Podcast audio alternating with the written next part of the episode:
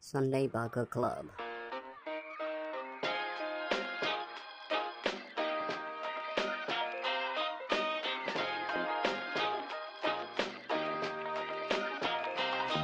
「どうも、直哉です。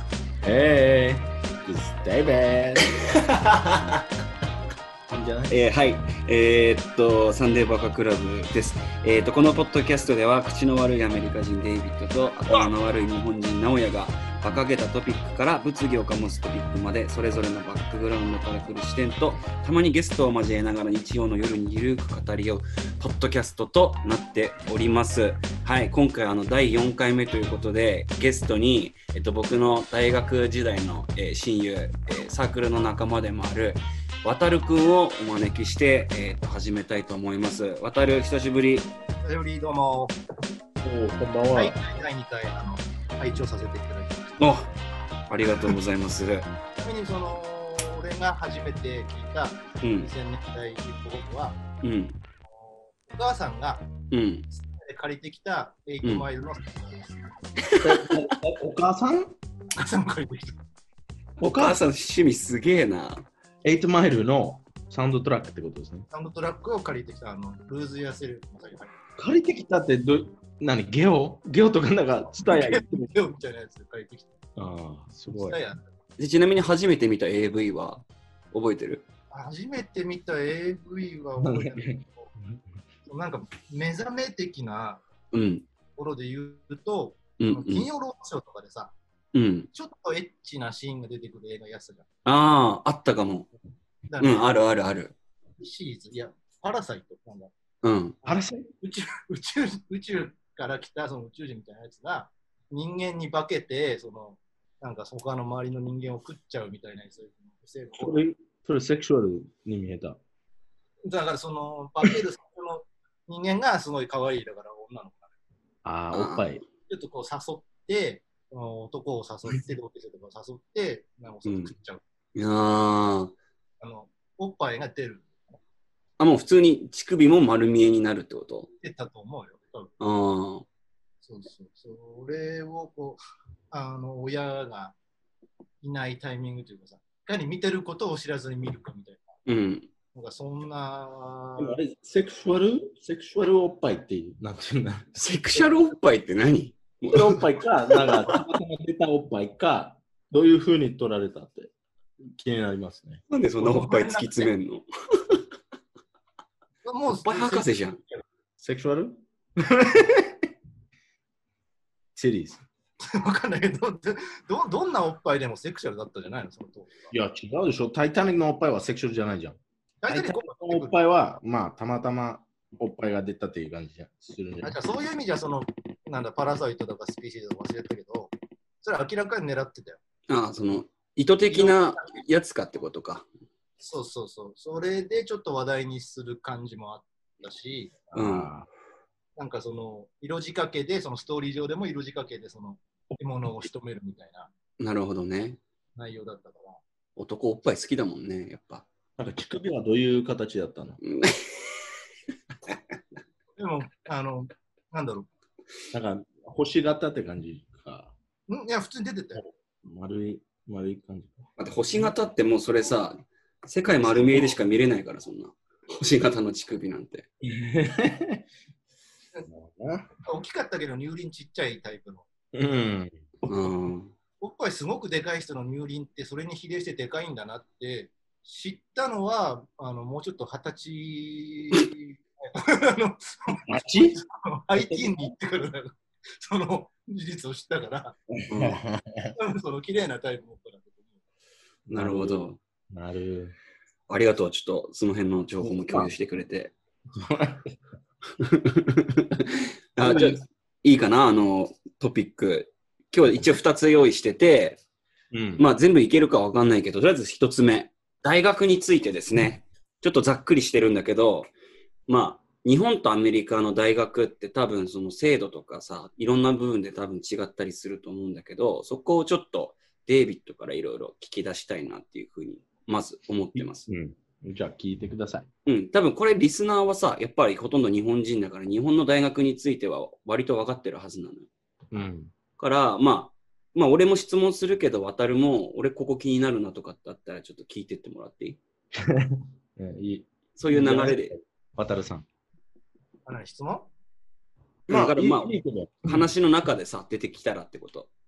OK? あで、えっと、じゃあまず、多分これは割とみんな知ってるかなっていうところなんだけど、あの、ざっくり言うと、日本の大学は入学が難しくて卒業が簡単で、うんでアメリカは逆で、入学が簡単で卒業がめちゃくちゃ難しいっていう。あこれは多分ね、大学で英語関係のことをちょっと勉強しようかなと思った人は割とみんな知ってることだと思うんだけど、これは本当なのかな、デイビッ ド。あ。うん。わかんない。ちょっと待って、ちょっと待って。わかんないで済ませないでよ、ちょっと。まあでも日本の大学に行ったことないと比べようないか。そう。それもあるし、うん。なんか一般の高校生、うん。結構勉強、まあ、一生懸命勉強してるっていうイメージがあるんだけど、うん。本当本当に勉強してるそれ、それか、まあ、あの、暗記してるだけ日本の高校生ってことそう。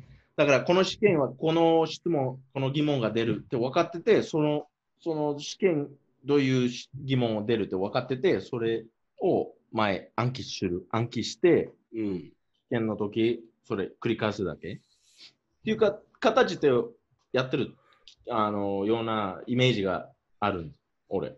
まあ、それに関して言うと、多分サブジェクトによって違って、数学とかって多分割と本質理解しないと分かんないじゃまんあ、数学はそうだけどね。でだも、かあとはだけ日本ど、でまはあ、歴史とか、そういうところになってくると、歴史とかそういうサブジェクトになってくると、多分、本質を理解するっていうよりは、年号とか、人の名前とかを暗記するっていう、でしょ特化してると思う。俺はね、うん渡るはどう思う、そこは。なそれはそうだと思う。その要はテストの形式がそういうそうそいいじゃん。その、うん決められた答えを出せるか出せないかというか、う。うん。あ決められた何年にその鎌倉幕府ができましたよとか、うん。その正確な数字であったり言葉を覚えていられるかどうかっていうところで測ってるから勉強の仕方も暗記っぽくなってるのあ。はっていうこと、大学行くために、それ知らないと、大学行けないってこと少なくとも俺らの時は大学に入るにはそのセンター試験っていうのを受けるか大学の個別の試験を受けなきゃいけなかったんだよね。どこ、どこ行っても一緒例えば、あの青森県、岡山県、えっ、と、うん。うん、 OK だからそのセンター試験っていうのがアメリカでいう SAT だっけまあ、SAT はあるんだよね。でもあれに似た SAT ようなは、ものだと思 SAT は数学とう。うん。英語、ほとんどその2つだけがメインで、あとうはんどうでもいいって感じ。あ、そうなのうん。じゃあなんでさ、まずその日本の勉強はそういうふうな、あの、どういう本質的なことを勉強してるのか暗記なのかっていうのを今聞いてみたの。 Be- なんで ?because うん。誰でも入れ、なんか、覚えれば誰でも入れるんじゃん。うん。まあ、その通りなんだけそのどそ。クリティカル thinking ってなんていうの日本語で。うんクリティカル thinking。日本語で、うー ん、で しょ出てこないでしょそそれがないと、入れ、あの、いい、なんだっけ、言葉、スコア、いいスコアできないんでしょ ?SAT。えだからー、 SAT は自分の意見聞かれるんだよ。うん、で、意見は正しい意見と正しくない意見はない。ただ、どうやってその意見、あの説明すると、説明することと、どうやってあのサポートというか、あの事実、なんか事実がいっぱいあるからさ、どうやって使えれば、使えば、あのうまく説明できるというか、それを見、なんていうの、見られてるというか、テストされてる。試験されてる、試験されてる。うん。うーん、で、今数学はまあまあ、数学は数学で、うん、でもその英語の部分っていうより、あクリティカル・ティンキングの部分が多い。今だから調べたら批判的思考って書いてた、クリティカルシンキングって。まあ、それかな。うん、ただ、教えられたことが大事だけど、教えら教えられた、その、この人、この年に、これやったっていうか、じゃなくて、なんでそれが影響があったなんでそれが影響があった影響があったと思うってっていうふうに聞かれて、それ説明できれば、一点、点数ができる。あ、もうそれで評価されるってことその自分の意見を言えるかどうかっていうところで。それもあるよ。うん、それが大きい。SAT とか。えー、で、SAT っていうのがそのアメリカの、えっと大学入試の一番メジャーなやつなの。メジャーなや。え SAT と HT があって、 SAT ともう一つもう一回言って。 ACT だだったっけうんうん。まあでもそういう、そういう感じ、両方とも。両方ともただ暗記して答えるんじゃなくて、自分の意見を建設的に、論理的に言えなきゃいけないってことね。それが大き大きい。い。だけじゃないんだよ。うん。そこもちろ言ん、えると点数あが高いの、かなんていうの、理科も出てくるし、うん。ちょっとだけね。うん。でも、その大学の社会が違うから、さうん。日本とね。うん。うんだから、その、あの、成功するかどうかの判断として、誰でも暗記できるから、ちょっと違うやり方やろうかなって、誰か、まあ、何年、10年前決めて、その SAT がメインになってるけど、うん。今はちょっと、うん、悪いけど、なんか例えば中国人とかインド人うん。も何書けばあのいいスコアできるってもうわか分かってるよ、みんな。ああ。なんかやっぱりそれがあっても誰でも入れるっていう形になってるんだ。うん。じゃあ一番最初の質問に戻るけど、その入学が簡単かどうかっていう、日本と比べたらっていうところで言うと、まあ合ってると思う。うーん、あのその何時間かけて勉強する、ああ、そうそっか、その、うん、だったらまあ、うん、日本の方が難しい気がような気がする。うん、勉強の量で言うと日本の方が多いってことね。そう。だから、うん塾塾とかがあるでしょうんうんうん。うん。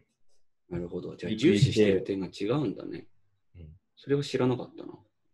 デイビッドさ、その日本の大学通ってなかったから、うん。まあ、そのどっちがどっちっていうのは分かんないみたいなこと言ってたけど、うんあの まあ、俺俺ららがが大学生の頃にさ、まあ、よく遊んでたわけじゃん。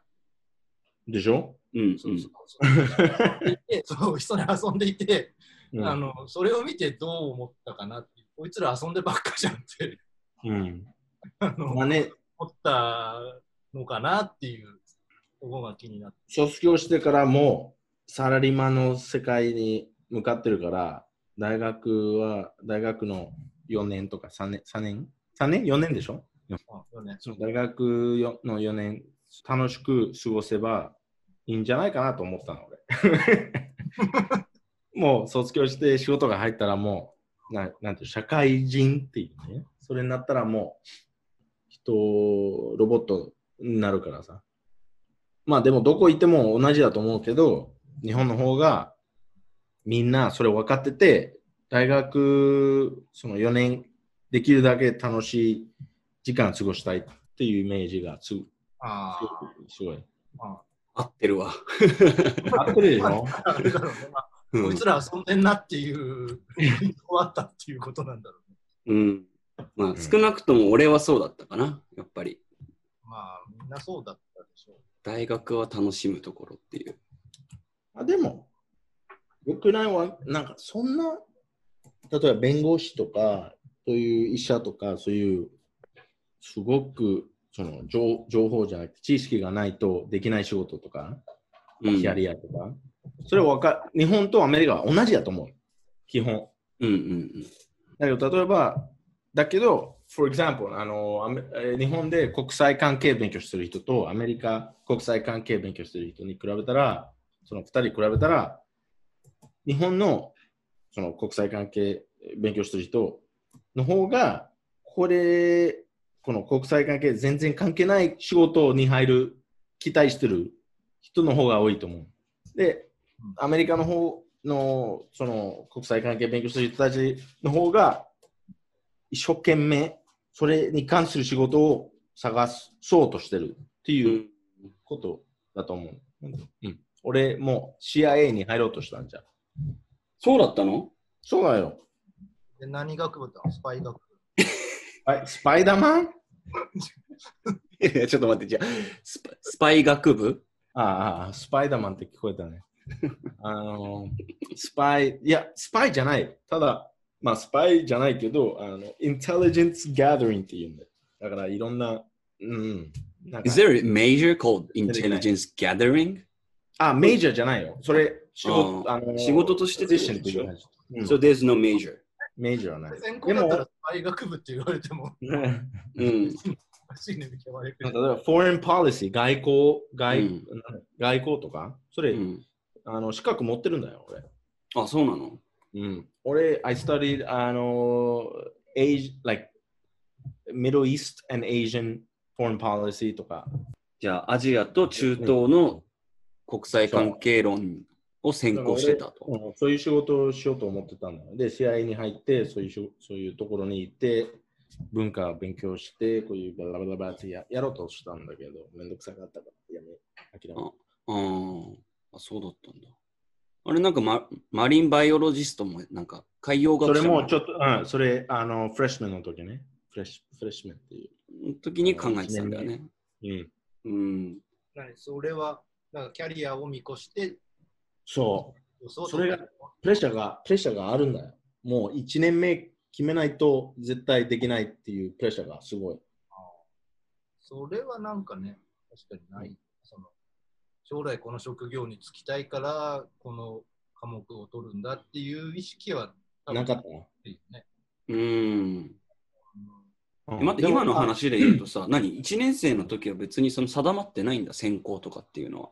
うん、そ入う学。した時は定まってないんだ。そうそうそうそこはちょっと日最本初の2年は1年生、2年生の、その2年、あの、グレイスみたいな、グレイス期間があるみたいな。だから、そうんの2年、結局、あの、勉強しないといけないことがあって、数学、うんあの、理科、ね、科学、あの、イングリッシュ、うん。うん、と、あの、なんていうの、外国語、一つね。ああ、この四つ、勉強しないといけない。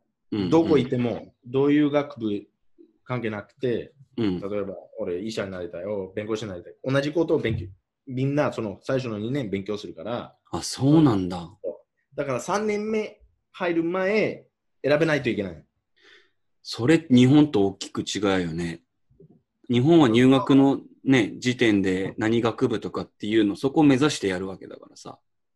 で、変えられない変えるってなったら、変えられるのかなでも結構、その、うんなんかハードルは高いでしょ、変えるって。うん。なんかもう編入とか、ね、そんぐらいのなんか、あれがありそうだけど。聞いたことあるけど、例えば、数学、大学でやってた二 ?2 人。うん一切でしょ それ、うそれ面白いと思う。うん。大学は絶対しやらないといけないんだよ。数学、理科、その国語、その、イングリッシュか、と外国語。うん。絶対誰でも。。やりたくないから、数学やらない学科に入ったとかいう人もいるんじゃない日本の大学生の中に。いや、でもできないんだよ。その、うん、少なくとも、あの、単位、例えば12、それなんていうの日本で。クレディット、クレディットうね。ん、単位、単位で合ってるよ。 うん。 12個 ?12 単位12単位で合ってる。うん。 12単位、あのー、数学の単位じゃないと卒業できないとか、それがあるね。うーん。だってそれはもうあれなんでしょどんな大学に行っても1、2年は大体そんな感じってことでしょそんな感じ、そんな感じ。うん。から、まあ今、渡るが言ったみたいに、専門学数専門学は違やりうよねたくないからとかって言っても逃げられないってことだじゃん。握らない。だからそういう数学と全然関係ないことをやろうとしてる人は、一番簡単な、じゅあのー、クラスを選ぶ。うーん。俺みたいに。ああ、デイビッドはそうしたんだじゃん。そ。で、そうだかのら、その、めっちゃ難しい数学じゃない授業もある。あそうなんだあ。オプションは残されてるってことね。。そううんなるほど、なるほど。そう、なんかだから、あれだよね、対照的だよねうん。僕だアメリカの大学は3年生になってその自分がどういう仕事に就きたいかを含めて専攻を決めるうんうん日本の大学はね方や入学時からもう専攻がほぼ決まうってん。うん。いやそれに関係ある仕事をつく人がいるからさ半分以下だよねうん、そうだよね。言語関連からうんなんだろう、やっぱりその大学入って1、2年で、その、どういう仕事が向いてるかとかっていうのを、そういう感覚を養うっていうのあのも、ずーっと考えてる。うんうん、結構重要なのかもしずれーなっい、とね。考えてる。で、そのカウンセラーっていう人がいて、うそのん。人は、あのまあ、いろいろんな、例えばあの、性格のテストとか取ってとか、うん。こういう、こういう仕事は絶対合わないとか、こういう仕事を考え、こういう仕事をどう思うとか、うん、考えればっていうふうに言われるんで、うんキャリアセンターっていうところがあああっ、て、で、そこなんかアドバイスっていうか、もらえる。え、じゃあ日本のキャリアセンターってどんな感じだったっけ、渡る。日本のなるほど教えてくキれャリアセンターは、うん。どっちかっていうと、その、もう、こういう仕事があるから面接受けたらどうですかって、こういう仕事あなたに向いてるんじゃないですかっていう、あそういう相談をするところだから、うん。基本的にもうその仕事を探し始める3年生とか4年生が通うとこなんだけど、うん。まあそうだデよイビッね。ドのさっきの話だとその将来こういう仕事に就きたいからこういう科目取りたいんだけどみたいな相談をするってことは、だからちょっと違うのかなってそのもっとデイビッドとかはもし1年生とかそういう時からそういうやり方あ俺何、俺何やりたいわからなくて、ちょっと、俺こういう人だからどういう仕事を目指す、なんていうの、あの、目指せ、目指すば目指す目指すべきかっていう。そうそう。うん。いや、っていうふうに聞いて、で、これは、これもあるし、これもあるし、これもあるし、まあなんか、興味ありそうなキャリアがあるんですかって聞かれたら、ああ、これだ。じゃあ、こうすればいいっていうふうにアドバイスされてた。うん。これになるためにはこういう科目を取った方がいいよっていうことを言われるんですよ。とか、あと、そういう仕事できて、成功した人と、あの、連絡やり取りああするとかって言われおーて、つなげてでくれるんだ。。うん。まあ、なんかまあ似たり、似てるとこもあるよね。そのどういう仕事が向いてるかは分かんないんですけどっていう、うんまあ、相談はするよね、きっとね。うん。キャリアさん。でも絶対、この3人、こういう仕事を、今の仕事やってるっていうこと、絶対期待してなかったでしょ。んそうだね当時は考えても見なかったね。うん。 Yeah, let's, you want me, you want me to like change the subject a little bit? うん。一番面白い、えークラスなん、なんだった一番面白かった授業授業っていうか、そう、あの、まあ、授業。俺はね、まあ一番面白いというより、一番学んだ。一じゃあ、番、わかるわかる。うん、渡るのその一番、まあどっちでもいいよ。面白かった授業でもいいし、面白かったエピエピソードでもいいし、あの、興味深かった授業でもいい。そのアメリカとかイギリスの近代史、真面目な方ね、うんうん。みたいなのは、まあ面白かったよ。うーん。そそのうん。で、それもなんだろう、その映画とかさ、音楽とか、うん。そういう分かりやすいそのカルチャーとうん絡めて、そのどっちの授業もうん。こういう時代背景だったらこういう曲ができましたよみたいな。ああ。そうそう。なんか、そういう、なうんかん。ボブ・ディランの風に吹かれては本当に反戦歌だったのかみたいな。うなんん。かそんなような話があったり。そのエルビス・プレスリうんええエルビスに関してはどういう授業だったのー。だから、やってることは黒人音楽だったけど、うん。それを白人の若者がやったから、うん。エルビス・プレスリーになったんでしょっていう。ああ。エルビス・プレスリーはでも黒人に囲まれた町みたいなところで生まれ育ったんだよね、確かね。そう、一緒に受けてなかった、それは。一緒に受けてたっけ一緒でも同じ授業受けてるはずよ、多分ああ、本当。みんな結構好きだったじゃん、あーあの先生。あ。確かにそれで俺知ったのかな、もしかしたら。ああ。そうそうそうん。それはでも確かに興味深かったな。 なるほどね。うん。うん、俺はまあ大麻の合法化について勉強したのが一番興味深かったけどね。どこアメリカ。のああ。それ勉強したのうん。勉強した。勉強ってか、まあ論文書いた。ああ、それ、なるほどね。う。うん。ああ、なんか見たわ。うん。で、なんか俺、それ、それで唯一大学で A プラス取って、なんか表彰されてたよね。うん。 いや、でもあの文章はだから、なんだろう。ちょっと読んだけど、うん。読んだの 今読んだよな。だって、あれだもん、なんか撮ったでみたいな感じでさ、ちょっと自慢げにあの SNS に上げてたもん。上げてたっけあでも見たってことはそういうことでしょ。俺が。 ?SNS には俺上げてない。多分渡るには直接ハンドアウトしたと思うよ。それでどうかなと This is 思って my thesis. でもなんか、あの、すごい、まあ、や日本人っぽくない英語の文章だったのは覚えてる。うん。だからそれは、まあすごいと俺も思ったし、評価されたポイントなのかなっていう。内容、うんでも、あれ、な、何が面白かった何俺が読ん読んでないから。うん。あ、そのマリファナの合法化についてってこといや、俺が面白いなと思ったのは、そのマリファナってそもそもなんて言うんだろうな、近代になる前からいろんな地域でさ、親しまれてきたものであるにもかかわらず、だうし、んその、吸うだけの目的じゃなかったじゃん。結局、そのヘンプし、まあ、なんか、ものを作ったりとか。うんそう、要はパブリックになったりとかしてて、繊維とかになったりもしてて、使われてたけど、そのポリエステルとかさ、そういう新しい繊維の登場で、うん結局その国の政策でもうその繊維は、マリファナの大麻の繊維はもう使わないよっていうところから、うんあの、撤廃っていうかそのマリファナ自体を規制し始めて、なるほどね。うんそこからその娯楽目的とか、まあでのその使用とかも禁じてきたっていうその歴史があってうんでまあ、誰でも、あのー生じ、生じるものだったからさ。うんでその時期にちょうどさそのメキシコ人がアメリカにいっぱい入ってくるみたいな背景もあったからそのメキシコ人イコールマリファナを吸ってるレイジーなやつらだっていうイメージの結びつけができてそこからダメなものっていうふうにしてたのよ。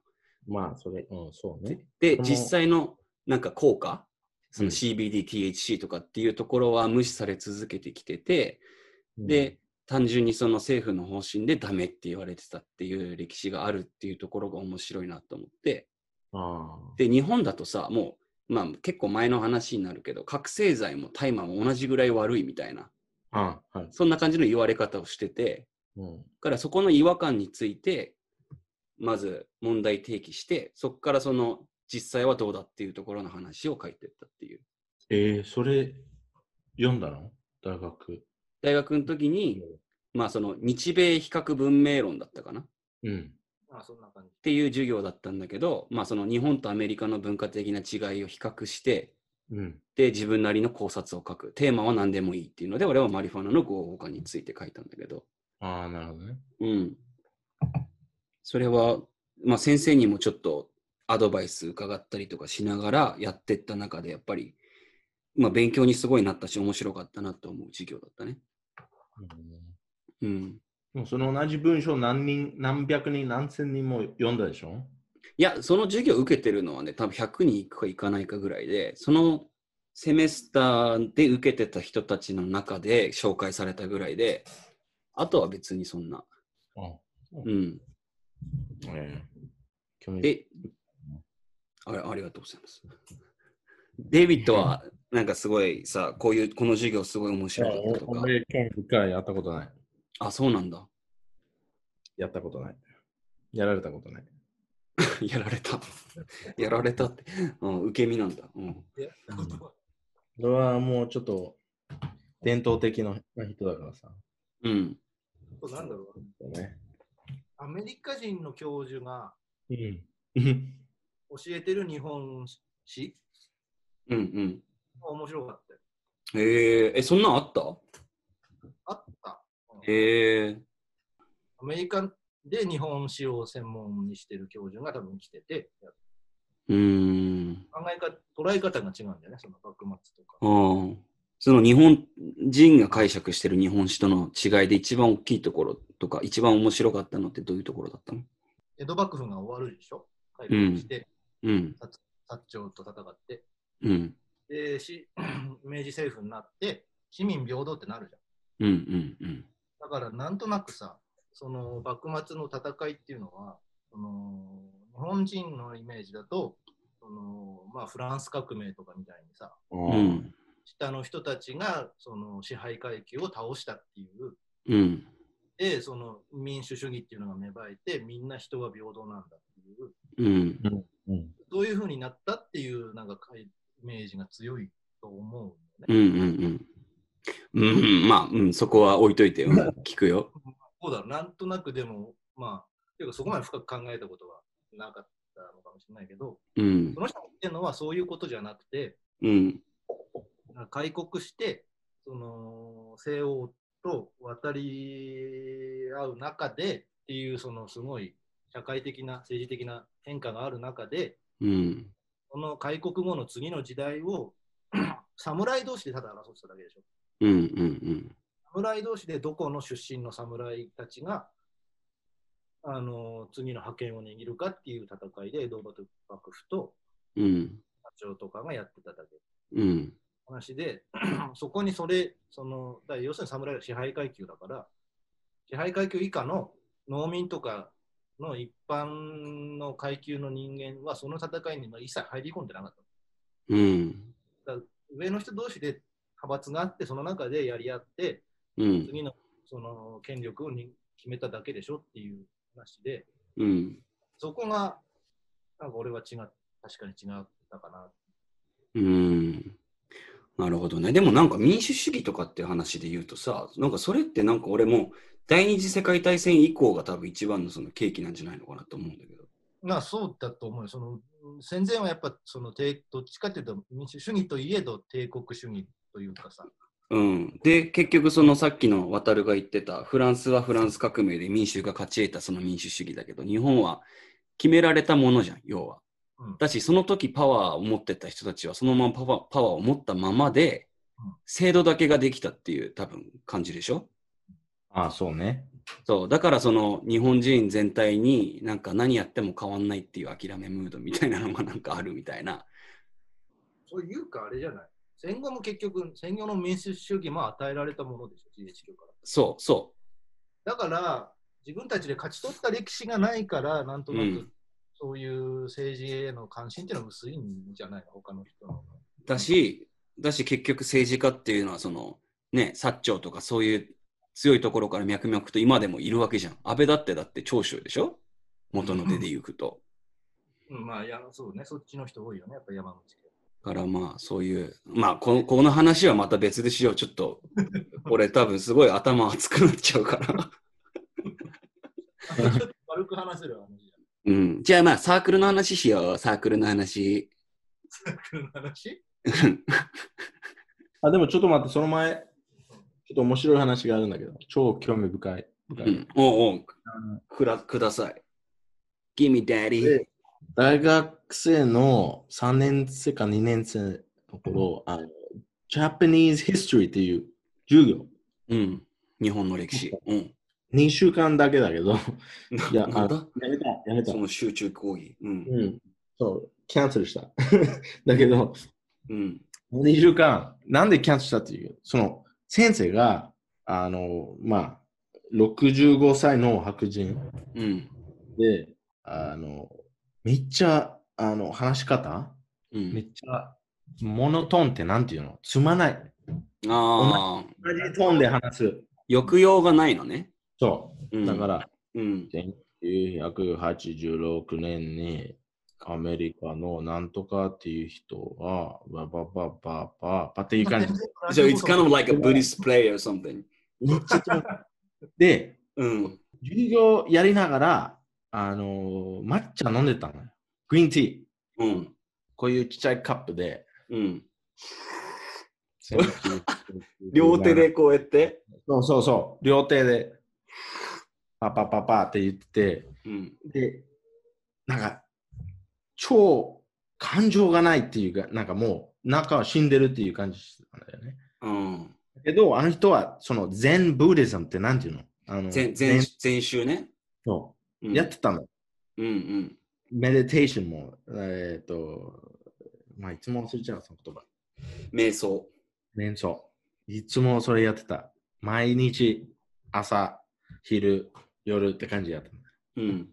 で気持ち悪かったね、 俺はね。あしかも、あの、空手その服、服、制服着ながらの写真は見せたりとかしてたんだよ。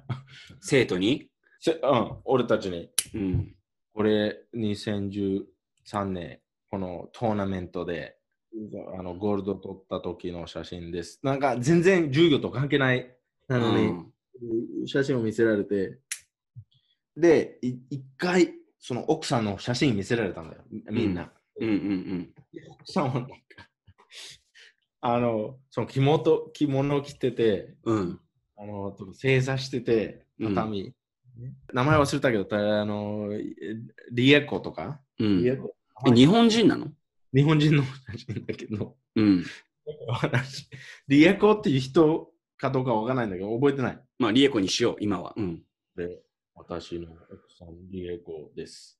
っていう、いきなり、重要中、なんていうの、最中に見せられたパワーポイント で。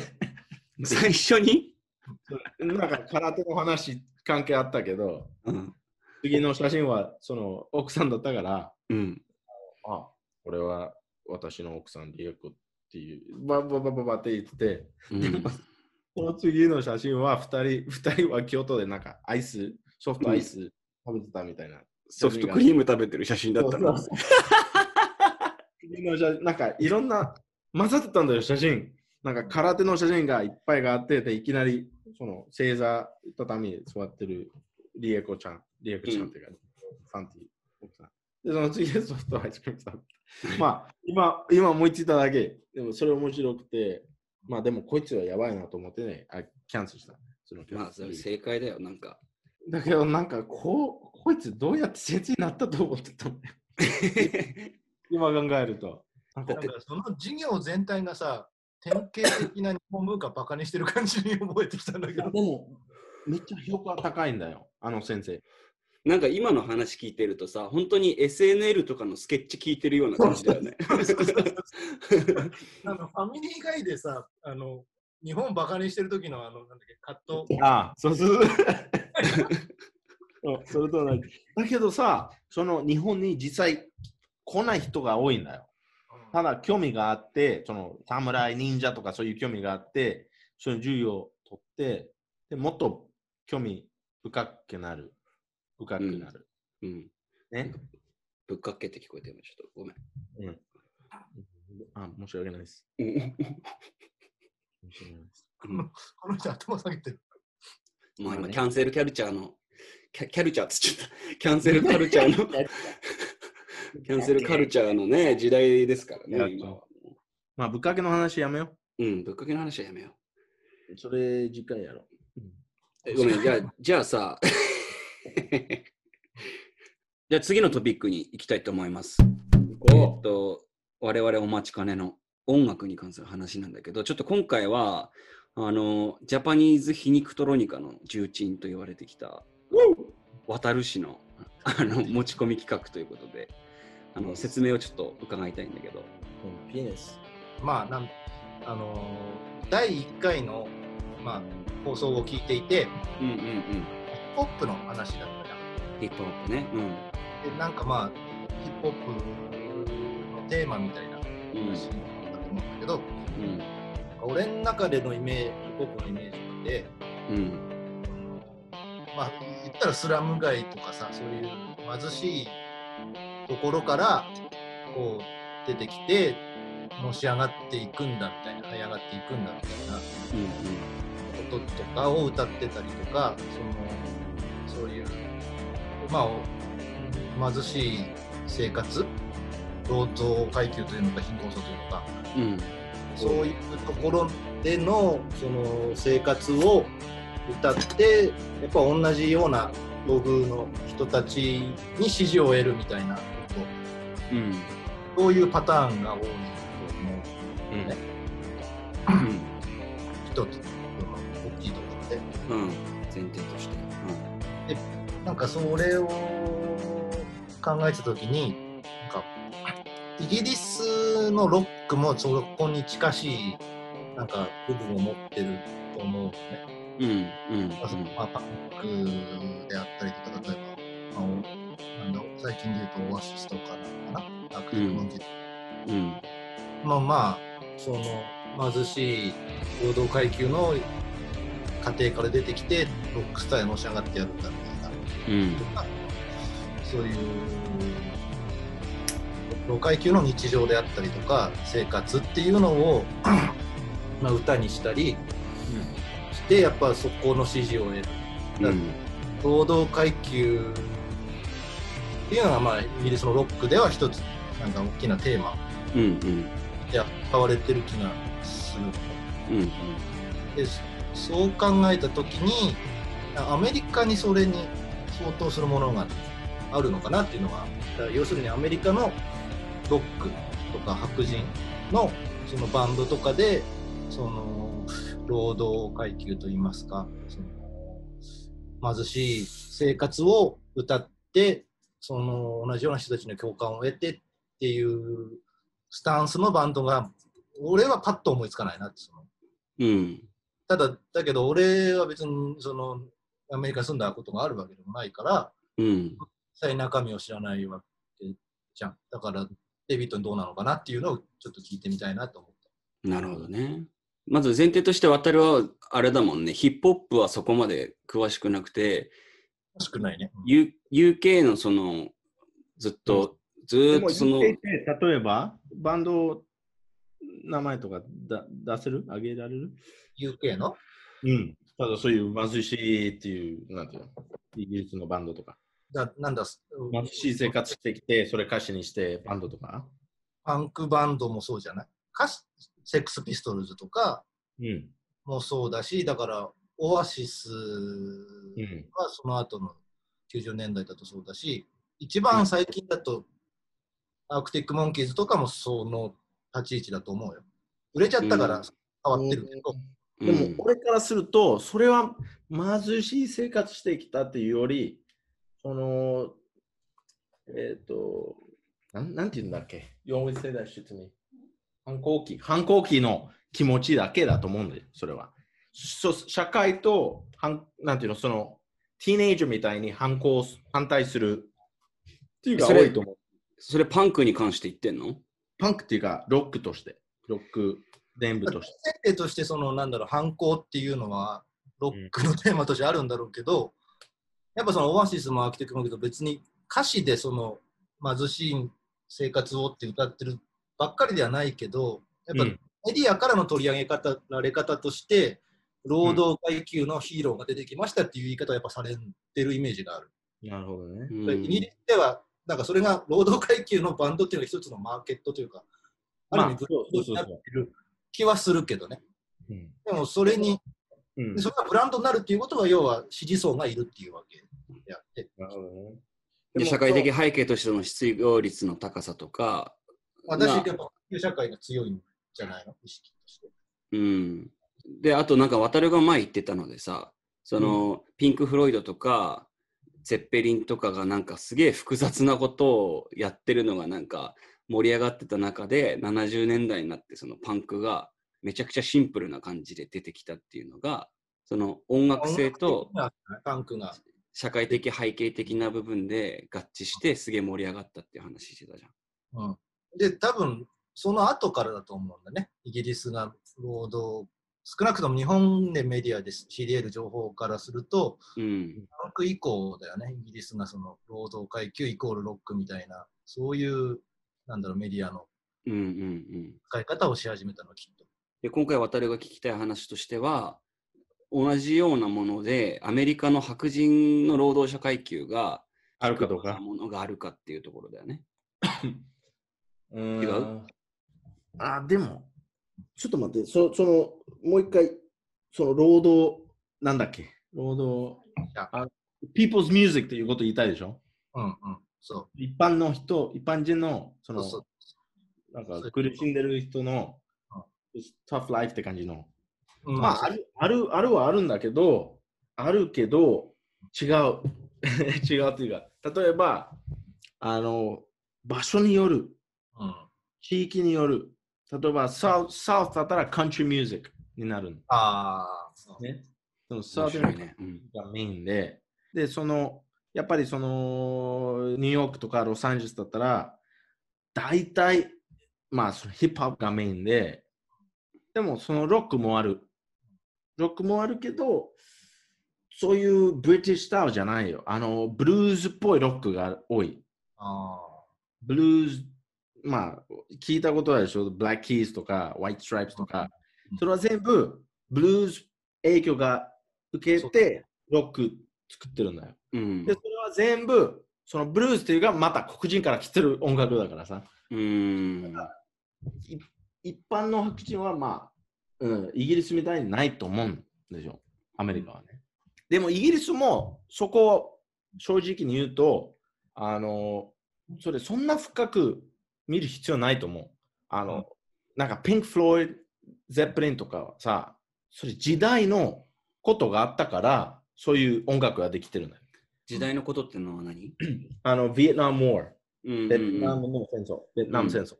うんうんで、アメリカの、それ、アメリカ見たら、まあ、ジミー・ヘンドリックス、うんえうんっ、と、ボブ・ディレン、ボブ・ディレンとか、グレートフルデッドとか。そうグレイフル・デーとか、そういう人は、そういううん時代で、出るんどの時代でもそういうバンドが出ると思うけど、イギリスの方は、えーまあ、その、パンクがメインだったと思うんですよ。今も。イギリスからその影響がすごくて、そのブリティッシュ・インベージョンというか、ポップ、ロックとパンクがメインだったと思うんですよ。ビートルズとか。だから、ゼップリンとかピンク・フロイドはめっちゃ有名だったけど、今は影響あまりない。うんロックファンだけしてるって感じになってるんですよ、今。うんうんでもその、どうなんだっけ、労働パパラパパラパパラっていう言葉が出たんだけど、あ、階級その、いや、regular people、一般人のミュージックだと、あの、なんだっけオエシスとか、うんまあ、あるでしょう。クリードとか、クリードとか、システムオブダウンとか。システム・オブ・ダウンはでももっと民族寄りだよね。そのアルメニア人のっていう多分ところでしアょ。メリカ人でしょあるまあ、アルメニア系アメリカ人だけど、話題にでもそうすると、みんなアメリカ人じゃないじゃん。いや、いやでも違う。だからでも、喋ってることはその世界中で起きてる戦争とかっていう話題じゃん。その、労働者がいかに苦しいかとかってとことはまた別でしょまあ、それは有名な曲だけど、ほとんどは、まあ、転送が多いけど、まあ、いっぱいという、一般人はやられてるというか、政府にやられてる、社会にやられてるというか、それ一番多いと思うよ。戦争より、その歌詞とかに。なんかその、反資本主義的な多分ところもあるってことだよね。そうで、一般の人、質問団の、みんな好きだよ。一般一般人。ヒップホップ好きな人でも、ロック好きな人でも、ポップ好きな人でも、みんなシステムオブダウンは好き。だからそういう、コメンピーポーミュージックとしては言えると思うん。ああ、そうなんだ。う。うん。あでも、そういうやっぱジャンル分けはあんまり意識意識してはいないっていうことしてなんだない、してない、してない。えじゃあ逆に言うとさ、その、いわゆるレッドネックって言われてる人たち、その、南部にいるアメリカの労働者階級の白人の人たちは、うん。ヒップホップとかも聞いたりするのかなわかんない。 まあまあね、わかんないけど。でもなんか日本聞くからと思うよ日本で当てはめて考えたときにさ、その労働者階級の既得権益の人たちの音楽っていうふうに考えたときに、日本で考えたら演歌とか民謡とかってなるのかなと思ったんだけど、渡るどう思うそそうこなはいでしょ。それいやまあ、なんだろう、やっぱ昭和の欲っていうのはそういうのは多少多いんじゃない前よりだからカントリーとその演歌っていう、そのつながりっていうか、その類似点みたいなのってどうなのかな。どうだろう、まあ、まあ、うーん、なんか、まあよく日本の演歌はアメリカ流カントリーとは言われるよね。うん。まあ役割的な部分では俺そうな気がするんだけどね。うんうんで。もあともう一つ大事のがあるんだけど、大事こと。あの、日本人として、アメリカ人として、そのイギリスから出た音楽、うん。あの、そのベスト音楽しか聴かないんだよ。わかうん言ったいことわかるかな、あの、売れたものが輸出されないからね。でも、普通の一般のイギリス人に聞けば、そのメイン、一番有名なイギリスバンドの、あ例えば、あの、ファーゲン、ピンク・フロイド、ビートルズとか、まあ、してるけど、知ってるけど、例えば3曲が4曲しか知らない人だと思うんだよ、一般人。うんうん。まあ古いしこ ねう。いうロマンティックイメージがついてるんだけど、実際はそんなことない。うん。うんうん一般一般の人は、まあ、その、シリーミュージック、そのポップミュージックとかしか聞かないんだよ。それ、ずいぶん前から同じ。いやそれはそうだと思うよ。うん。だから、そのアークティック・モンキーズでも、イギリスの中でも、例えば、トップ100に入らないかもしれないんです。じゃあみんなイギリスでもカルディ B とか聞いてるってことそう。イギリスもカールディビー聞いてる人、AKB48 聞いてる人が多いし、K-POP 聞いてる人多い。だからそのいロマンティックイメージはもうなくした方がいいって思う。え、じゃあもうさ、え、なんか俺らは時代に、まあ、まあ、少なくとも俺は時代に取り取り残されてるのかな俺もう30歳でしょ No, I mean like the, the indie music, それも30歳。い indie rock music.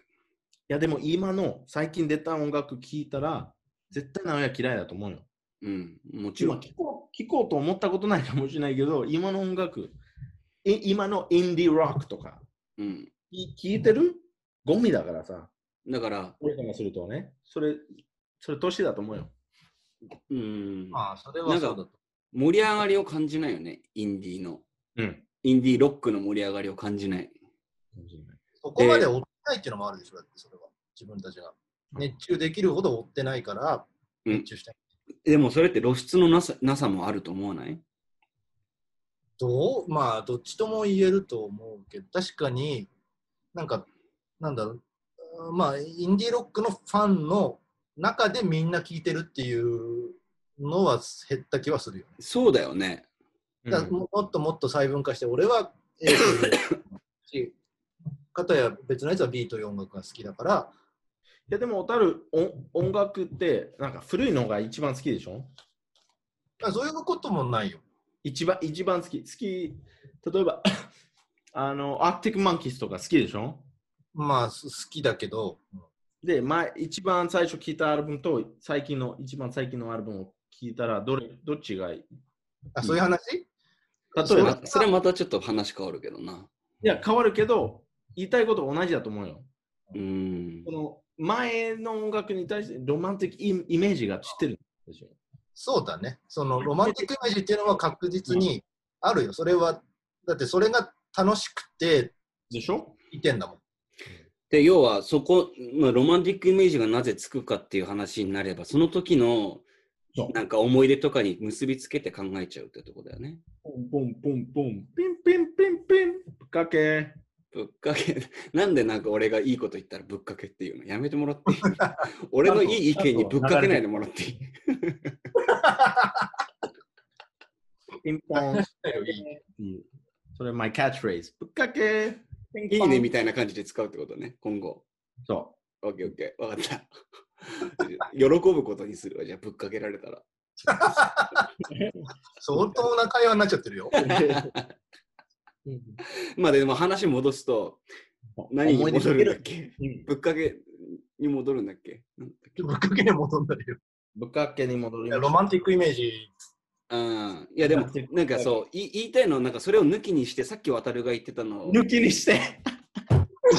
もう抜きとかさ、それもう、ごめんごめん違う違う違う違う。面白い。今、今わざとだったよね。 No, no, no, no, no. It wasn't intentional. で、まあ、もう一回あえて言うけど、それを抜きにしてさ、渡るがさっき言ってた、その、なんて言うんだろう。みんなで共有して盛り上がる曲とか、盛り上がるバンドみたいなのが、なくなってきたなって実感が結構あって、それはなんか単純に俺年取ったからだっていうふうになんか決めきれない部分が結構あるのよ。例えばアーケードファイヤーのウェイクアップとかさ、なんか MGMT のキッズとか、なんかもうアンセム的な曲ってあるわけじゃん。各ぜ世代をなんか彩る。うんなんか、俺そういう曲がなんかもう今ないなと思って。うんまあ、直哉の意見もわかるし、でもデイビッドが年取っただけだよっていうのも俺はわかる気はする。うん。なんかもうちょっと深くなんか読み解いていけないかなと思うんだよな。そうだ、でも、なんか確実に Apple Music やるようになってから、俺音楽ちゃんと聴かなくなった。あアルバム、少なくともだけど20年後、この間、Apple Music で、ああ、いい曲と思って、あの、ふあの、like、いいねって押して、それ20年後覚えてると思うその曲。いや、覚えてる曲は覚えてるんじゃないいや、もう、その覚えてる曲もう決まってるってこと言いたいんだよ。あ。ああ。ってことは、まあその Apple Music によって多分その能動的にこの曲いいとかっていうのをなんか紙媒体とかで探すってことがうんなこのバくンなドっいいちゃって、うん。から思い出として結びつかなくなって何年後かに聞いても別に思い入れも何もないみたいな感じになっちゃうってことね。まあ、うん、それもあるし、これ、ちょっと話が変わるんだけど、うん。あの、25歳ぐらいの頃、I re- あの、scientific、あー、これ言えないな。あのいいよ英語でも scientific- いいよ。 Scientific Journal っていう雑誌があるんだよね。うん。それはそのちなのね。そう。最近のあのサーベイっていうか、そのさあの科学的に勉強されたことが発表されるっていう冊子があるんで、でめっちゃ面白かったのは、あこのずあの記事読んで、大体平均的に30歳、20歳から30歳まで決まる。その30歳超えて、例えばもうずーっと80歳とか100歳まで生きてても、大体そのその期間でどういう音楽これから聴くって決まる。ああもうそっからは新しいの求めなくなるってことか。じゃあ新しいの好きでも、あ、これめっちゃ好きだそだとしても、絶対そのも何回も聴く音楽とか、うん。何回も同じ CD、何回も同じ曲、それも決まってる、その期間で。うん。その大体、大体っていうか、もう8割とかも覚えてないんだけど、結構決まってるらしいだから、だっただから、例えば今の70歳の、あの、俺たちみたいに大音楽大好きな人、うん、今70歳で、あの、20歳の頃だったら、まあ、1980年とか、うん、 70年、その人、あ ?70、まあ、うんもっと前だ70よ年。うん60 80歳年だったらまあ、whatever うん言いたいことは同じだかうら。んあの大体あの人、もう好きな音楽聴きたいと思ったら、絶対ゼプリンしか聴かないとか、あの、まあ、whatever、ローリングストーンズとかしか聴かない。うん。 20ダブステップ好きになるわけないってことね。うん。いきなりそうそうじゃないそれは、うんそこである程度価値観が固まっちゃう。そうそうそう。だからうん大きく幅が広がる音楽だけじゃないね。うん、なそう。でもなんかそれはすごいわかるんだけどさ、なんか違くて、そのジャンルそのものがもうなんか消えかけてるっていう、そういう気がするのよ。いや、でも同じことでしょ。それその人って言ってオるルかタらナさティブ、オルタナティブロックとか、その、インディーロックっていうくくりで多分俺らが2010年代、2000, 2000年代、2010年代に聞いてきたものが、なんかもうシュリンクしてってるっていう気がしてて、で、それとさ、その自分が今30歳になるぐらいの年になってるっていうのは、混同しちゃいがちなんだけど、多分違うんじゃないかなと思ってて、うん。みんなそう思うと思う。んどういうことインディーロック好きな人はみんなそう思ってるってことっていやインディロック関係ないよ。いや、だから、俺が言いたいのは、そこと、今、デイビッドがそのサイエンティフィック・ジャーナルで言ってたこととは別で、あの、単純に音楽のジャンルとして縮小してってるんじゃないかって気がしてるってこと。まあでも、それはその縮小してるっていうよりは細分化してるんじゃないおー、うんあ。うん、そのだからいろんなジャンルがいろ選ばかれしていって、うん、うん、うん。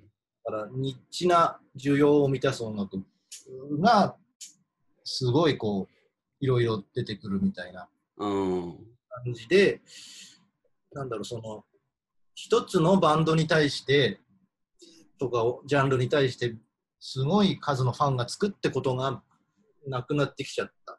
うん、このだからネットのでみんな音楽作ってさみんな好きな音楽聴けるからさ、例えばなんだけ自ど、そうその細分化されてったジャンルで何個か挙げるとしたらどういうところが出てくるのわかんないけどなんかなんか俺が今パッと思い浮かぶのは、チルウェーブとかドリームポップって割と最近じゃん。そうだねチルウェーブ、ドリームポップとか、あとなんかストーナーロックとかさ。そうねあそこら辺はすごいそれなに、もし聞こえるけどめちゃめちゃ細分化されてるみたいよなんとかなんとかウェーブでもそれで何どういうジャンルとか何が生き残る、うんそれ結局わかるじゃん。例えば、ダブステップはちょっと5年とか10年ぐらい、5 10年でもない、5年ぐらい流行ったんだけど、もうバイバイでしょダブステップもう聞かない。うん。だから、まあ、その、そのプロセスというか、そのサイクルは何回も時代関係なくうん。いいことだと思うよ。ただ今、人が、インターネットがあるから、シェアは簡単にできるし、あの、全部発表される。うん。だから、今はそのノイズを聞く、聞いてる。みんな聞く。だけど、結局同じだと思う。そ正直うなにの。かな。いやでもなんかそのダブステップで言うとさ、そのロックの文脈からはじ外れるじゃん。多分クラブミュージックがあって、多分ドラムベースがあって、ドラムベースからダブステップに行って、ダブステップがちょっと流行りの EDM に乗っかったみたいな多分流れだったじゃん。その最近の流れで言うと。で、でも、あじゃあ、そもそもロックって何今、今はね。はもういやそそれ言うと多分黒人音楽を白人が模倣したとこから生まれたってとこに多分簡単に言うとなるんだけどでも、まあそっかそういう意味で時代を繰り返してるってことねまあなんだろう、直哉が言いたいのは、うんあーダブステップもさ、すんごい流行ってたわけじゃん。うんうん、うんマスだったわけでしょ、その時。その時はマスだったねうん、そういう、まあ、のが、まあ、そのだから、ロックの世界でマスの人気が出るっていう、要するにロック自体が下火になっちゃってるから、うんその、何、ロックでマスなヒットが出るっていうことが、今、そういう時代じゃないんじゃないのっていうことなのかもしれないけど、ああそうではなくて、ロックうんだから多分直哉が言いたいのはロックファンの中でまあいろいろな趣味思考が一人一人あるけども違えどみんなこれは聴いてるよねみたいなバンドが例えば、うんそうそうそうやったりベタなロックバンドっていうのが出てきてないよねっていうことを多分言いたい今は今はそう、直哉はそう感じているでしょあ少なのくともすごいすごい今言い当ててくれた感じがあってでもさなんかその例えば木があるじゃん木木木、うん、一本の木があって枝がこう分かれてるとすると、今のその音楽聴いてる人っていうのは、木のなんか枝の部分でしかその聴いてないっていう印象がある。枝の中から好きなのだけ撮ってるそうそうそうそう。枝の中から好きなのだけ取ってるっていう、あのーね、もぎももぎもぎフルーツじゃないけど、昔のお菓子の。 みたいなやつはそう。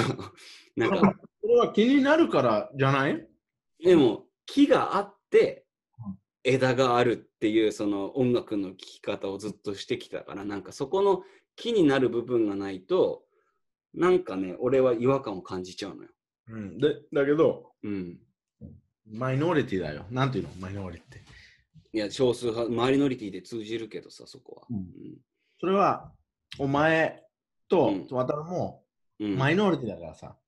うん、俺なもんマでイノなリティんで俺だけ、ま、お前って言われたのかちょっとわかんないけど。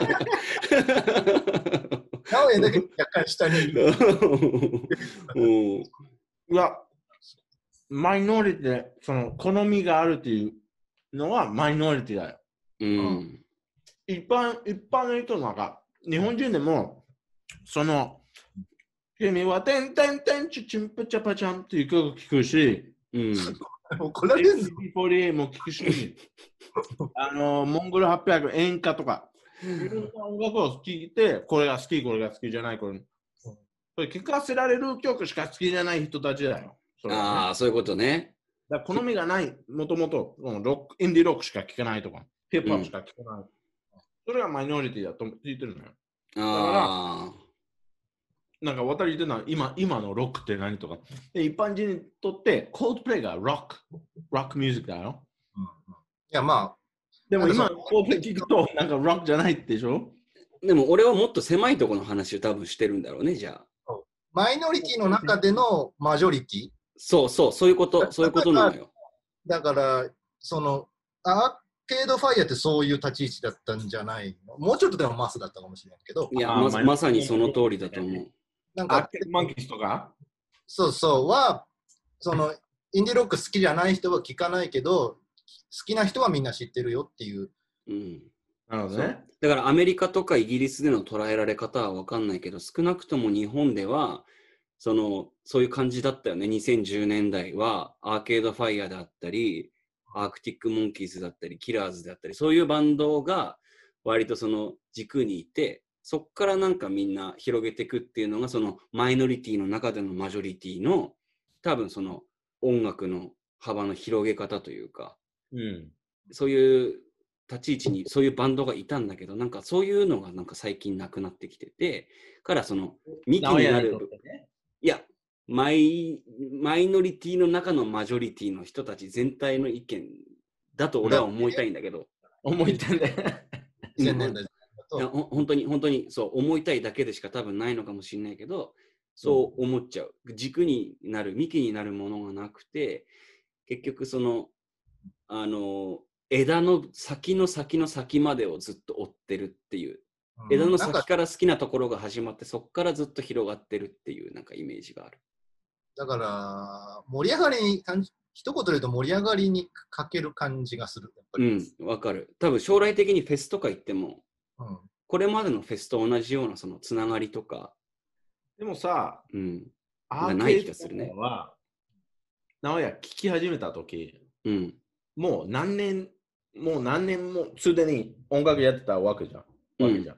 うん、うん、うん。同じことじゃないだから今始まってるバンドとか知らないんだけど5年じょ10年経ってあのー今のあの今の大学生20歳のあ21歳の男いきなりうん今の3年目のバンドにきょ興味始めてでおビッグバンドになるかもしれないうん、それ今見えてないだけだと思うよもう決まってるからなおやいやでもさ例えばなんだけど、まあ、お俺の考えで言うとそのロックとかその近代音楽の始まりっていうところの文脈に一回絶対たどり着く時があると思うのよ音楽が好きだったらうんマイノリティの本当に音楽が好きなマイノリティの人たちの中でも今までの流れで言うと多分どっから始まったとしてもそっから遡ってルーツまで辿ってって、そのルーツからまた広げていくみたいなそういうプロセスって絶対あったと思うのよ。あ流れてっていうことねうん。順番があるってことねそうそうそうそうそここ始まるけど、高校行ってう。、下に行って、下にいて、で、また登るっていうか。そう。で、登った時にはもっと広がっていくっていう。なるほどっね。ていう、なんか、俺はそういう思いたいね。思いたいし、音楽の聴き方をしてたし、なんか、まあ、うんわかる。言いたいことわかる。うん、そうなんだけど、それをなんか今は違うっていうこと今その Apple Music とかを自分で使ってて思うんだけどそういう聞き方ができないなって思ういや、逆じゃないだからおすすめされる音楽っていうのが結局はそのその時の時点での自分が好きな音楽から似てるところがこうそこの時点から広がっていくわけでしょ、いや、でも、俺、ま、俺逆だからさ。うん俺、コードプレイから始まって、何から始まった例えばコードプレイとか。うんそれから深く行ったんだよ。だから、でも、例えば、コープレイと、あのーなんだろう、コープレイと、例えば、コープレイと、なん誰だろうな。えー、ファケン、アークティックマーキースとかさ、うんそれ同じ木から来てると思うなんや。まただから難しいね、そんな。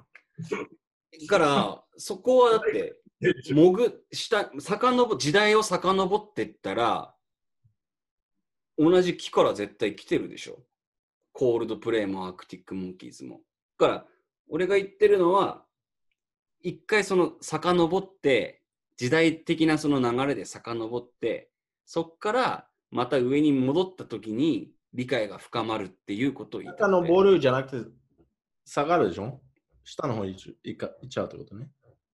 時代と時代の流れとしてねい、古い方行っちゃうってそううそう古い方に行くってことそだから、どっかではつながってるはずなのよ、絶対。で、アークティックモンキーズ。うん。エボリューション、ね。進化。うん、うん、人間といるか、どっか、つながってるよ。うん。うん。すごい重要なことを言いそうな感じで、大したこと言ってない。でも、なんか、that's too... うん。うんって感じ。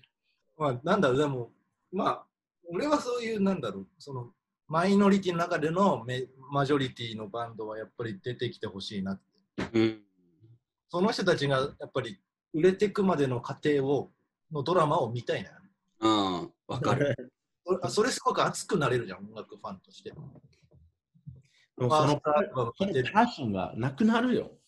いやなないんだけど、そうだから実際にはそのパッションを注ぎ込めるバンドが今見つかってないんだけど、見つからないうん。それ、俺が言いたいことは見つか、もう見つからない。一回渡るの話聞こうよ、その3つ。 うん。だから見つからない年にはなってるよ、確実に。それは年の問題ってことそれ言いたいことね。入れ込めないっていうのは、やっぱ年の問題はあると思うんだけど、うん。まあ、でもい入れ、もう一度それに入れ込みたいなっていう、まあ、願望はある。うん。じゃあ、で頑張れ。まあ、でも、実際、もう入れ込める年ではないから、だから今入れ込める年、要するに二十歳そこそこの子たちがどういうことを考えてる、どういう目線で見てるか分かんないわけじゃん、俺たちは。わかんないね。うん。だから、なおやんが言うように、実際にそのマイノリティの中のマジョリティのバンドがいるのかいないのかっていうのは、そそういう世代に聞いてみないと分かんないことかもしれない。じゃあちょっとインタビューしなきゃね、これはもう。二十歳ぐらいの。客観的にそういうのが、要は俺が言ったみたいに、今細分化されていって、そうう。いうんマジョリティの中のマジョリティっていうバンドが実際に出てきてないか出てきてんのかっていうのは多分うん。 20年ぐらい経ってから 調べてみないと分かんないんじゃないああ、いい、いいこと言うね、多分。そうだね。まあ、だしそうだから 当時30歳だったやつらにうん2020年にそういう音楽シーンをどう見てましたかってもし2040年に聞いたとしたらなんか今話してる話題はもうちょっと客観的にうん。結論が出せるのかもしれない。そうか。ちょっと俺もしかしたら感情的になりすぎてたのかもしんないな。まあ、いずれにしても、まあ、感情的なのは当たり前なんだけど、やっぱ主観で見ちゃってるから、うん。うんん、音楽の好き嫌いっていうのはそもそも主観だから、うん、うん、うん。こういう、直哉なんでその話してるかって言ったら、やっぱそういう昔のアーケルファイみたいなバンドがいてほしいと思うから言ってるわけで。お心を読まないでほしいな。 俺も同じだからさ、ある程度うん。ああいや、うん。あのー、1900、例えばね、8 70年代の人に聞いたら、うん。アーケーファイはゴミだよ。ゴミなバンドって言うんだよ。それ知ってた70年代の音楽が好きな人からしたらってことね。そう、20時代は、その、あのー、例えばね、ピンフロイドとかレゼブン聞いてた人。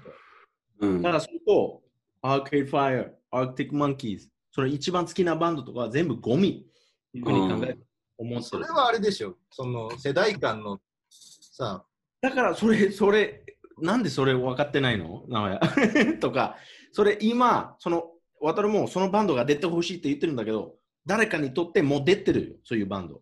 そたう、出だてるかもしれないの。だけど、俺たちそれは、は違うよって言うでしょそうそうそうそう。そうそれだけ 伝えようとしてるけど、なんか、無視されてる気がするんだよね。ええだから、そうだと思う。だから、実際にそういうバンドが出てきてても、俺たちはそれを高評価してないっていう可能性は十分にあり得る。だけど、 だけど、うん出たら、うんそういうバンドが現れたら、嬉しいでしょって今言おうとしてる。いや、だから結局、嬉しいか嬉しくないかは、根本的には自分がその音楽を好きか好きじゃないかはさ、大きいじゃん。っうんてなると、やっぱ出てこないよね、きっとね。自分たちが好きな音楽性で、かつ今のわもうちょっと自分たちより若い世代にの支持を得て、で、結構マスに近いレベルまで広がるバンドがいるかって言ったら、その条件ってすげえ厳しいじゃん。うんだからそういう意味じゃ出てこないかもしれない。出てこない。だからこそ、だからこそ多分時代は繰り返されていくんだろうね。なんかローテーションでそのうん流行りがあって、廃れて、また次の流行りがあってっていうのが。だからなんだろう。主観的な問題なんだけど、客観的に話そうとしちゃってるから、ちょっと変な風になっちゃってる部分は。うん。いや、うん、そう。逆そう。逆転できるよねはいないんじゃないこういう話すこういるうバンドが減ってるよねっていう論調なんだけど、それあくまで自分のフィルターの通 したでもあるんだよね。めっ俺ちゃもく、めっちゃ悔しい。俺、頭良くなりたい。 だから、言いれは無返理ですよ。言い返したい。それは無理っていうのも、それは失礼だ ろ。デイビッド、それは失礼でしょ、失礼かもしれないけど、うん、客観的にそうじゃないもう、知ってるじゃんああ、くっそ。くっそ、絶対、 絶対2年後ぐらいに言い返してやるわ、これ。まあでも、言い返せない話題なんだろうけどね、その主観、客観とかっていうその論点の話で言うと。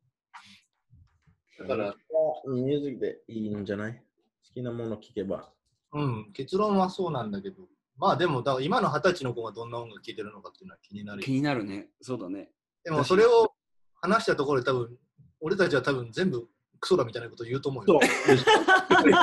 これ何と思う でしょごめんうんもうそうなっちゃってる、多分、年的には。そうだよ。このバンド、今のインディーロック代表するバンドらしいよみたいなさ。例えば持ってきた。いうのも結構あると思うよ。ただ、その、同じ盛り上がり、その、レベルがならないと思うよ。そう、それはだって自分が入れ込んでて盛り上がってたから、多感な時期に。うん、 20代ってなんかすごいセンシティブでしょうん。センシティブね。お前たちはね。すごく多分、その、なんだろう、思い出がさ、すごい補正されて残りるや。うん。美化されるし、残りやすいよね。されてる Yes, sir. うん、まあちょっと着地ししづらい感じになっちゃったけどさでもいやこれはでもあれだなちょっと自分でトピック選んどいてあ自分でトピック選んだわけじゃないか渡るが選んだトピックからいろいろ俺がなんかこのトピックをうん変に曲げちゃっていや別に、だけど。着地できなかったのちょっと申し訳ないなまあ、聞いでも今20代のちょっと流行ってる音楽は聞いてみたい。 U2 が一番 best band ever. 本当にいや、ロックバンドね。ロックバンドの中で U2 が一番売れれてるじゃん。ベッテルイコールいいなのかよくわかんない。それは絶対違う Hello, hello, hola! 懐かしいね。 Fucking いいけど lyrics ね。Hello, hello, hola, inside. なんか今のデイビッドのサーカズムをさリスナーが分かってくれるかどうかっていうのはちょっと疑問疑問だからなんかちょっとあえて言うけ ど、うんじゃあうん、 We have to have like a sound like アラートとか。皮肉アラートをちょっと作るかじゃあサウンドエフェクトで After I say something, just press the button. うん、って感じ。うん、 Or like a fart おなら。とか。ああ絶対やった方がいいなそれはなあと誰かゲロ吐いてる音みたいなねうん。みたいなとか。入れた方がいいねはいじゃあ渡る今日マジありがとうねいやいやいや、あの久しぶりにうんデビッドの話だったし、楽しかっそうだねあの渡る始まる前に言ってたけどずっと友達とかと飲んだりとかしてなかったんだも んねた。うん。元気でよかったね。 よかったねってすごいなんか 上からなんだけどいいい意味で、いい意味で。い意味でねいい意味で一番いい意味で。うん一番いい意味で元気でよかったんだって。ありがとう心ん心心の底から。うん、よかった。うん。だとしたらよかった。OK 今回その収録した内容は、えー YouTube、Spotify、あと iTunes、Podcast であのお聞きいただけます。で、なるほど質問や話してほしいトピックがある方は、えっ、と、Instagram アカウントを開設したので、えっ、と、スペースとか何もなしで小文字でサンデーバカクラブ、SUNDAY、BAKACLUB までお問い合わせください。えーうんそれではお聞きいただきありがとうございました。また次の日曜にお会いしましあょりがとうございまう。すおやすみなさい。こっちです。